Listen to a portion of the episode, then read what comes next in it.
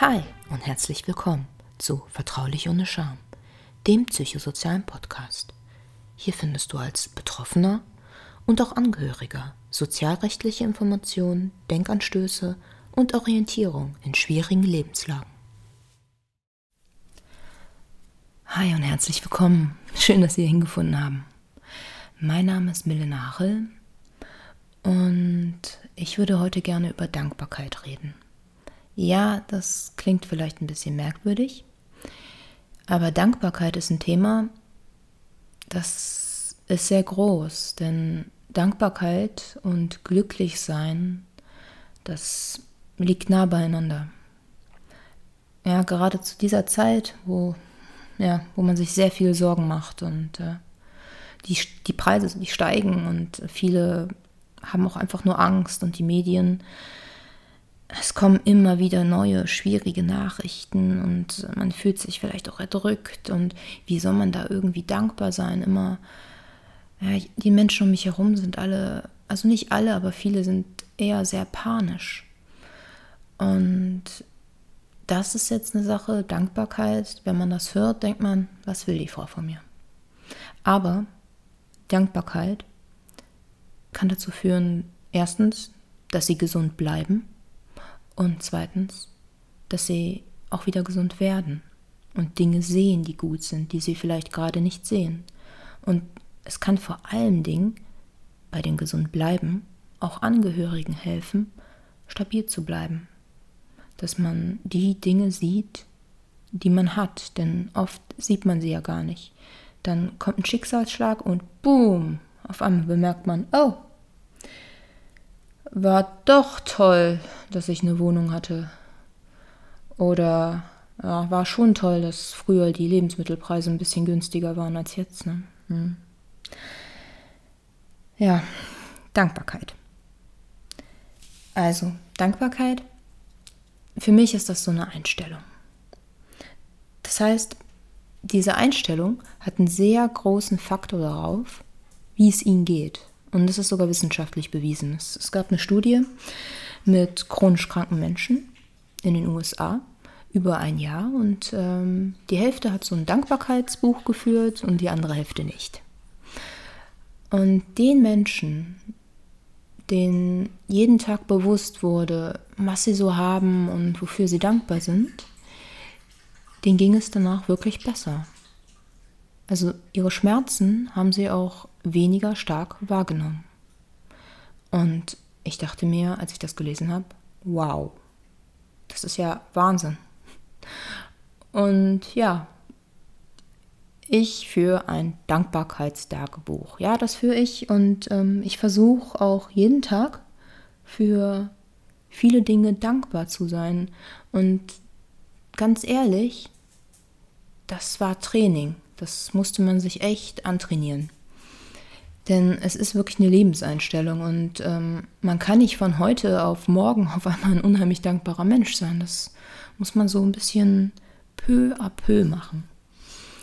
Und man kann auch erst in diese Dankbarkeit kommen, gerade wenn man einen Schicksalsschlag hatte oder aus dem Leben geworfen wurde oder nochmal sowas passiert, wenn man auch ein bisschen in diese Akzeptanz vorher geht. Das heißt, ähm, die Situation ist kacke, sie ist, sie ist schlecht, man hat Schmerzen, aber es lässt sich gerade nicht ändern, das meine ich mit Akzeptanz, dass man einfach mal einsieht, dass ähm, vielleicht am Körper jetzt gerade was kaputt ist und man das Beste draus macht und das vielleicht seine Zeit dauert.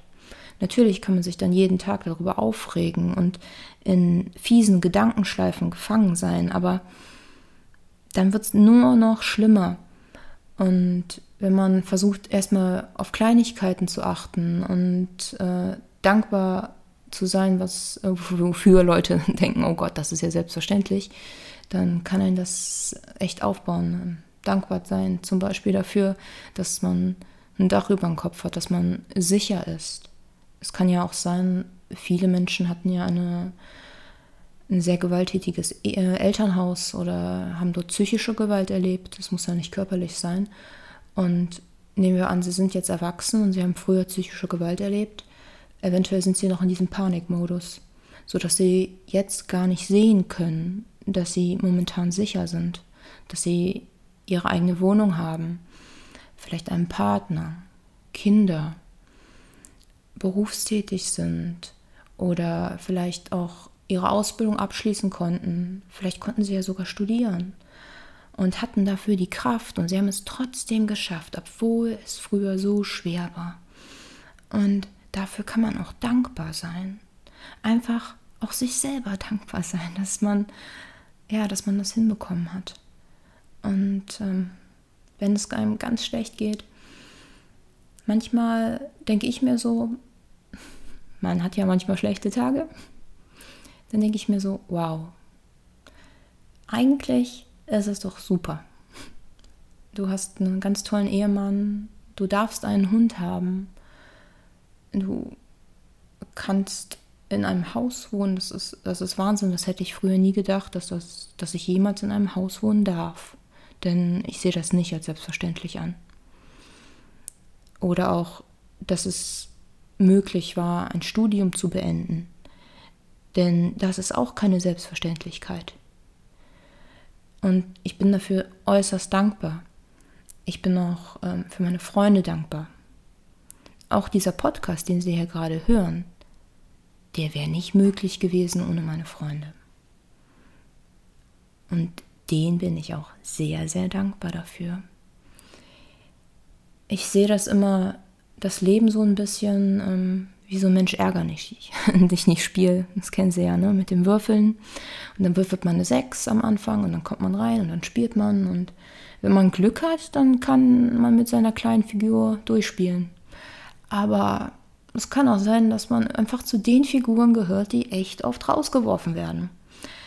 Und dann kann es auch manchmal sein, dass man verdammt lange braucht, bis man wieder so eine, na, so eine bescheuerte Sechs würfelt. Und das kann auch manchmal Jahre dauern. Aber wenn man sie dann wieder hat und wieder im Spiel ist, ja, mit Dankbarkeit, dann kann man wieder ein bisschen einfacher mitspielen. Und am besten wenn man sich dann Hilfe sucht und auch Freunde um sich herum hat, sich ein Team bildet und so kleine Bodyguards um sich herum, dann wird man nicht mehr so leicht rausgeworfen. Man bildet praktisch so, so ein richtig gutes Team. Wie macht man das mit der Dankbarkeit? Ja, holen Sie sich mal was zu schreiben. Nee, nur ein Scherz. Aber ähm, ich ähm, halte ein Dankbarkeitstagebuch für eine, eine sehr, sehr gute Wahl. Man kann auch erstmal probieren, also setzen Sie sich einfach mal abends hin und versuchen Sie zwei Dinge aufzuschreiben, für die Sie dankbar sind. Wenn Ihnen jetzt nichts einfällt, ich mache mal ein paar Vorschläge. Hm, haben Sie ein Bett? Konnten Sie Ihre Schule abschließen? Haben Sie einen Partner?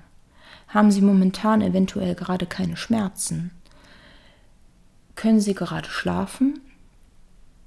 Vielleicht haben Sie Freude daran, die Natur zu beobachten. Können Sie ruhig wohnen oder können Sie eventuell sogar ein Haustier halten? Ähm, ja, oder vielleicht fangen Sie einfach bei Ihrem Morgenkaffee an. Oder vielleicht ähm, können sie Freude empfinden, wenn sie Genuss erleben. Oder sie empfinden Freude bei Musik. Und dann sind sie dankbar dafür, dass sie bestimmte Stücke hören können. Oder sie sind dankbar dafür, dass sie auf eine bestimmte Serie gestoßen sind, die ihnen emotional viel gegeben hat. Oder sind sie dankbar für ihre Nachbarn oder für einen Freund. Ich glaube, das waren jetzt sehr viele. Ne? Ja, und wenn sie das jeden Abend machen, dann wird sich ihr Gehirn so ein bisschen umpolen. Und dann sieht man auch mehr die Dinge, für die man dankbar sein kann. Denn es ist gar nicht immer alles so selbstverständlich. Sicher, jetzt sagt man ja, ich will meine Standards nicht ganz unten ansetzen. Was ist denn das für ein Vorschlag? Das hat mir mal ein junger Mann gesagt. Was soll das denn hier so mit Dankbarkeitstagebuch? Mir geht's schlecht und wenn man so unten anfängt und ja, das ist halt, wenn man sehr frustriert ist, dann äh, hört man mal einen Vorschlag und denkt sich, na, wie, also die Frau, ähm, die kann man ja irgendwie gar nichts erzählen. Ne? Das hilft mir ja hier überhaupt nicht. Und, aber wenn man nur in dieser Wut bleibt und nur seinen Fokus auf das Negative legt und oft ist es krankheitsbedingt, ja, manchmal so gegeben. Deswegen ist es ja auch wichtig, sich Hilfe zu suchen, zu einem Arzt zu gehen, sich einen Psychologen zu suchen oder eine kognitive Verhaltenstherapie aufzusuchen oder auch in die Klinik zu gehen, wenn es zu spät wird, also wenn es zu schlimm wird. Ja, sonst kommt man da nicht alleine raus, denn ganz alleine aus einer sehr schweren Depression rauszukommen, das, es ist eine schwere Krankheit. Es ist so, als würde ein Rollstuhlfahrer sagen, ja, jetzt gehe ich mal einfach die Treppe hoch. Also ich denke nicht, dass das so einfach möglich ist. Und sich Hilfe zu suchen, das ist nicht so einfach, denn es ist unheimlich viel Scham dazwischen, bis man sich mal an einen Psychologen wendet. Aber machen Sie das. Und wenn Sie das gemacht haben, oder es schon gemacht haben, Vielleicht sind sie auch dankbar dafür, dass sie das geschafft haben.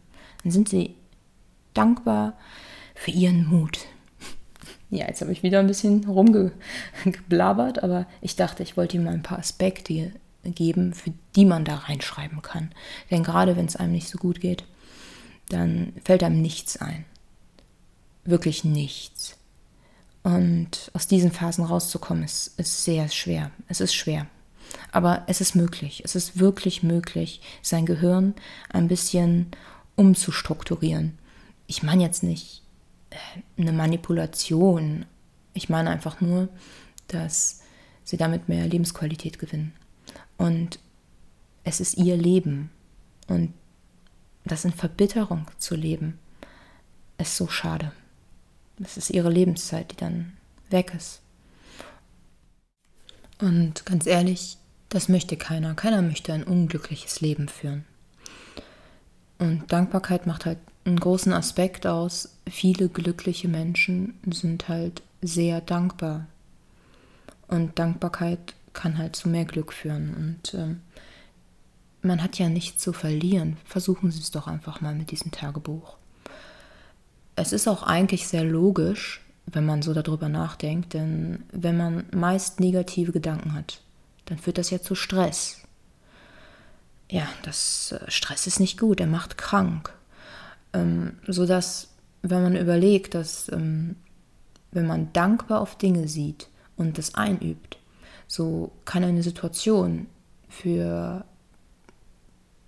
einen Menschen und einen anderen Menschen komplett anders aussehen. Ich kann Ihnen mal ein Beispiel nennen. Ähm, ich bin jetzt nicht so eine tolle Einparkerin, da erfülle ich alle Vorurteile. Und es ist mir letztens leider passiert, dass ich versehentlich eine äh, Säule gestriffen habe, aber ähm, zum Glück kein Auto. Ist auch kein Schaden an der Säule entstanden, konnte alles regeln. Aber mein Beifahrer dachte, oh Gott, nein, schrecklich. Und ich so, oh, ist ein Auto beschädigt? Ich hoffe, es hat sich niemand verletzt. Und er so, nein. Und ich dachte mir, ah, oh, zum Glück, super, nur eine Säule, dann ist es in Ordnung. Ist halt eine komplett andere Sicht der Dinge. Und er denkt, nein, da ist ein Kratzer am Auto. Und ich denke mir, ja, das passiert. Hauptsache, wir müssen jetzt nicht hier fünf Stunden stehen und dann noch weitere Versicherungsdaten auswechseln und wir können dann reinfahren und ähm, dass es praktisch jetzt nicht so eine große bürokratische Aufwand war. Ähm, mir fiel jetzt gerade in dem Punkt nichts anderes ein, da ich da gerade zwei Personen in einem Auto hatte. Also ein Freund von mir und ich. Ähm, ja, und je nachdem, wie man Situationen sieht und wie, wie man das einübt, hat das einen Einfluss auf sein Leben und so, also auf unser Leben. So hatte ich dann auch weniger Stress. Das ist aber ein richtig starker Übungsreflex. Also ich denke, dass ich vor zehn Jahren hätte ich vielleicht einen Nervenzusammenbruch bekommen. So, oh nein, Hilfe, nee, jetzt bin ich vor eine Säule gefahren, ah, ja, jetzt nicht ganz so schlimm. Ich habe das jetzt so ein bisschen übertrieben, aber ähm, ich hätte es nicht mit so einer Gelassenheit gesehen. Denn ähm, mittlerweile ja, man hat einfach ein anderes Standing, wenn man sich bewusst ist, wo man steht, ähm, für was man dankbar sein kann, wenn man weiß, dass es auch Zeiten gibt, wo es noch viel übler war und man einfach auch froh ist, dass es gerade so ist, wie es ist und man gerade dann auch sehr, sehr dankbar dafür ist. Ich finde, das, das, das hört sich jetzt zwar nicht immer so toll an ähm, und vielleicht ist das jetzt auch kein großer Leistungsgedanke, gerade in unserer Gesellschaft. Aber ich denke auch gerade, wenn man eine schwere Erkrankung durchlebt hat und gekämpft hat, jahrelang, und man hat mal schlechte Tage, dann ist dieser Gedanke, oh, wie war es denn vor sieben Jahren? Das kann einen echt sofort hochholen und äh, sofort in eine Dankbarkeit und damit relativiert sich dann vieles. Das heißt nicht, dass die Situationen dann egal sind oder dass das Problem nicht existiert, aber es erscheint ein bisschen kleiner. Und wenn es kleiner ist, dann kann man lösungsorientiert denken. Und damit kommt man sehr gut im Leben weit, wenn man nicht in diese Panik verfällt. Kurzum, Dankbarkeit kann zu Glück führen. Und Dankbarkeit kann dazu führen, dass sie gesund bleiben, gerade als Angehörige. Dankbar für die Dinge, die halt funktionieren. Sicher, vielleicht ist es gerade sehr schlecht. Ihnen ist ein Schicksalsschlag passiert und das ist grausam. Das, das, das muss man nicht gut reden. Es passieren Dinge, die einfach grausam sind. Aber wenn man sie nicht ändern kann, dann muss man sie akzeptieren. Denn haben sie einen Handlungsspielraum auf die momentane Situation? Wahrscheinlich nicht. Dann können sie natürlich versinken. Aber in diesen tiefen Strudel zu versinken, das bringt sie nicht weiter. Deswegen diese kleinen Dankbarkeitssachen, die strukturieren ihr Gehirn und die können ihnen helfen, stabil zu bleiben und die können ihnen sogar helfen, wieder gesund zu werden, wenn es ihnen emotional so richtig schlecht geht. Oder wenn es ihnen allgemein emotional gerade schlecht geht, denn momentan geht es sehr vielen Leuten sehr schlecht, denn es ist halt emotional gerade auch sehr stressig. Und ich denke mir, klar ist es jetzt keine Lösung, immer nur positiv zu denken, aber ich denke, wenn man auf seinen Handlungsspielraum schaut und da positive Dinge findet, dass es einen festigen kann. Dass es einen wirklich festigen kann.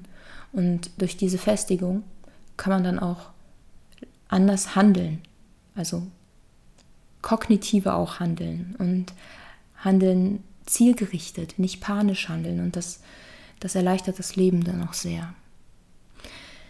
Ja, ich hoffe, ich konnte Sie etwas überzeugen, vielleicht ein, äh, ein positives Tagebuch zu führen und es einfach mal zu probieren, denn Sie haben doch auch nicht so viel zu verlieren. Machen Sie es einfach mal ein paar Monate und dann gucken Sie einfach mal zurück und dann lesen Sie mal alles durch und dann sehen Sie, wow, irgendwie ist das doch echt viel.